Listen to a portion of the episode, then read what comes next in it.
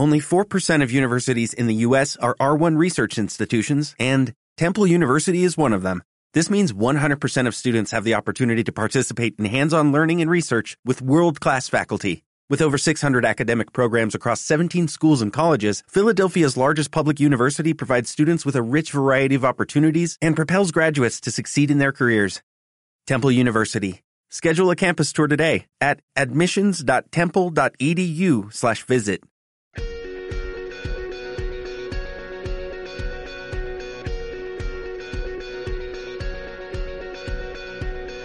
Visión Global con Gema González.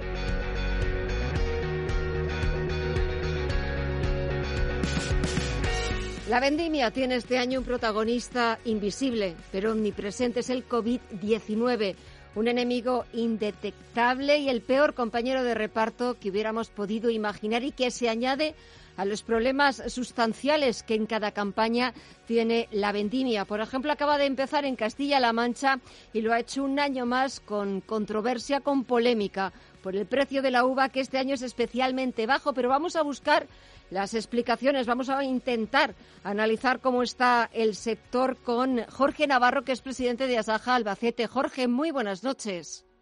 Hola, buenas noches. Bueno, muchísimas gracias por aceptar la llamada de Intereconomía e intentar explicarnos qué está pasando en este inicio de la campaña de la vendimia. Bueno, pues nada, encantado de estar en línea con vosotros. Pues aquí el principal problema que tenemos pues son los bajos precios a los que se está pagando este año la uva y bueno, los altos costes de producción que tenemos, que cada año van a más y que este año pues que se ha complicado con el COVID-19. Se esperaba que iba a ser un año bastante importante de, de vendimia, de cosecha. Eh, ha sido un año bueno, no se puede decir que es exagerado, pero los principales problemas es que no se puede vender a estos precios porque el agricultor está perdiendo dinero. El agricultor está perdiendo dinero, precios eh, particularmente bajos este año. Me imagino que es lógica la preocupación que sienten todos los agricultores. Eh, ¿Qué pensáis hacer? ¿Tenéis intención de movilizaros, de protestar de alguna manera, de que se os oiga alto y claro?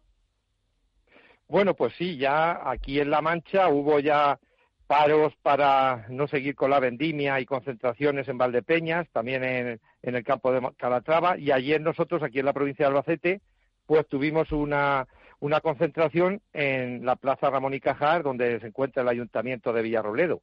Y ahí, bueno, pues nosotros lo que estamos pidiendo desde las organizaciones agrarias, yo como presidente de Asaja, igual que los demás, pues que se lleve y se ponga en vigor la ley de la cadena alimentaria, la cual estuvimos protestando con las movilizaciones en los meses de febrero y primera semana de marzo hasta que llegó la, alarma de, COVID y que no se pague por debajo del precio de coste ningún producto agrícola o ganadero. Pero este año, por desgracia, pues por las condiciones en las que están viniendo y la situación en la que estamos atravesando, pues esta ley no se ha puesto en vigor. Estábamos el 25 de febrero, el ministro nos dijo que, que se iba a reformar esta ley, que se iba a entrar en, vigor y hasta la fecha pues no se, no se ha puesto. No se ha puesto y, es cierto que este año el COVID-19 lo marca todo, lo queramos o no, lo tenemos ahí con nosotros, parece que, que no quiere marcharse y me imagino que también ha trastocado y transformado todo. Bueno, pues eh, lo primero que nosotros pedimos es, eso, que esta ley que, que, se aprobó y que ya estaba, se tenía que haber puesto y de hecho está en vigor, pero que no se lleva a cabo, pues aparte se nos está complicando porque se ha editado también una guía de prevención que tenemos que llevar los agricultores a, aquellos que estén en vendimia y que lleven pues trabajadores.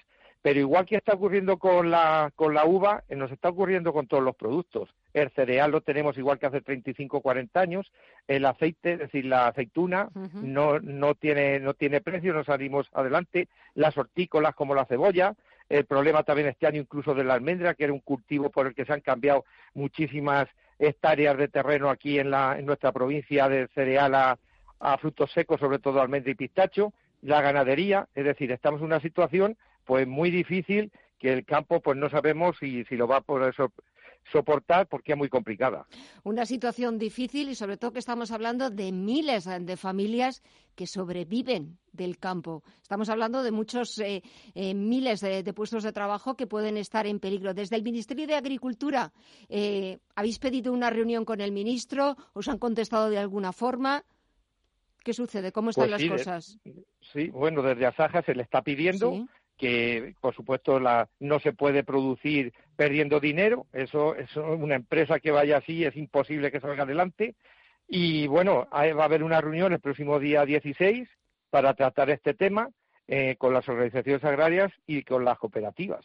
Es decir, esperemos que de ahí pues salga algo, porque la situación, las exportaciones son muy difíciles. Luego el consumo interior, pues la verdad es que eh, no tenemos turistas. El año pasado nos visitaron 87 millones de, de personas que vienen a comer, a beber, a gastar su dinero y este año pues la verdad es que es que no han venido. Y nosotros también nos estamos quejando pues ante lo que nos está viniendo de terceros países, si nosotros ya estamos mal, pues vienen a los puertos eh, productos agrícolas de terceros países que nos hunden los precios y que no están producidos en las mismas condiciones que a nosotros se nos obliga. La trazabilidad, las buenas prácticas agrícolas y no sabemos en qué condiciones vienen, pero claro, a unos precios que no podemos competir. Claro, a unos precios que no se pueden competir. desde Bruselas, tema de las ayudas comunitarias de la antigua PAC. ¿Cómo está, cómo está el tema? Bueno, pues de momento sabemos lo que han metido la tijera y sabemos que, que, vamos a tener ahí unos recortes bastante importantes. Va a suponer en torno a los 600 millones eh, que van a venir menos desde el 2021 al 2027 y yo espero que, podamos salir adelante, pero se van a resentir muchas explotaciones agrarias. Porque con la situación que ahora mismo estamos pasando, si encima las ayudas que nos vienen va a haber recortes, pues aquí lo que va a ocurrir es lo siguiente, abandono de explotaciones, sobre todo pequeñas, medianas, eh, abandono del campo, eh, el agricultor no puede invertir, no puede salir adelante, al mismo tiempo no crea riqueza, no da empleo y lo que es peor, no va a venir ninguna regeneración de gente joven aquí al campo a sustituir a los agricultores y ganaderos que ahora mismo estamos porque no ven futuro. Eso, pero es que esa es una situación que no podemos permitir, que ningún país debería permitirse el dejar abandonado a su suerte al campo, agricultores, ganaderos que, que se ganan la vida duramente, en unas condiciones a veces absolutamente casi infrahumanas e intentando, bueno, pues sobrevivir en unas circunstancias que no están siendo fáciles para ningún sector. Se habla del sector turístico, del sector hotelero, eh, reclamando ayuda eh, pidiendo eh, reuniones con el gobierno, que se les escuche, pero muchas veces nos olvidamos también de otros sectores de la economía como sois vosotros. Bueno, y provincias como la provincia de Albacete o de Castilla-La Mancha, que somos el motor económico de toda la provincia. Aquí todos los puestos de trabajo, la mayoría que se generan, y los polígonos industriales, pues van en torno a la agricultura y a la ganadería. Y es más, aquí en Albacete no llegamos a hacer la manifestación que la teníamos prevista el día 12 de marzo, por coherencia y por responsabilidad, porque teníamos ya la pandemia encima y creímos que era más importante la salud de las personas que nuestras propias reivindicaciones. Pero es que después hemos estado eh, con los ayuntamientos colaborando con nuestros tractores y nuestros equipos de fitosanitarios, limpiando y desinfectando las plazas, las calles y las pedanías de los pueblos. Y es más, cuando se declaró la alarma, nosotros nos declararon sector esencial y estuvimos atendiendo las explotaciones agrícolas con el manejo del ganado, atención a los cultivos, para que no faltara a la sociedad, a nuestros ciudadanos, no les faltara los artículos en ninguna lineal de los supermercados y que no hubiera falta de nada. Y mm. ahora, pues la verdad es que parece que se les ha olvidado o no saben la necesidad que nosotros estamos haciendo y que le estamos dando de comer ahora mismo a la ciudadanía, a unos precios que nosotros estamos produciendo con una calidad excepcional, a unos precios muy baratos y que ahora ya estos precios es que es irresistible, no los podemos mantener. Eso no me cabe duda de la calidad excepcional de los productos castellano-manchegos, pero de cualquier parte de, España, de cualquier otra provincia. Jorge Navarro, presidente de Asaja Albacete. Simplemente desearos muchísimos ánimos y daros las gracias desde Radio Intereconomía por haber estado ahí al pie del cañón, limpiando, desinfectando y sobre todo trabajando para que no nos faltara nada cuando llegáramos a los supermercados y seguir manteniendo con lo que os ha costado y, y con lo que os está costando mantener esa calidad de los productos. Mucho ánimo a seguir luchando y cuando quieras aquí tienes nuestros micrófonos para reivindicar, para protestar por la supervivencia del campo. Un placer, Jorge. Que pases un buen fin de semana y hasta la próxima. Un saludo. Pues muchas gracias a vosotros y quedo a vuestra disposición para lo que necesitéis de mí y del campo de, Albacete. Y bueno, desde Asaja, muchas gracias por atender estos micrófonos y llevar la voz del campo de nuestra provincia. Gracias, Jorge. Hasta la próxima. Adiós.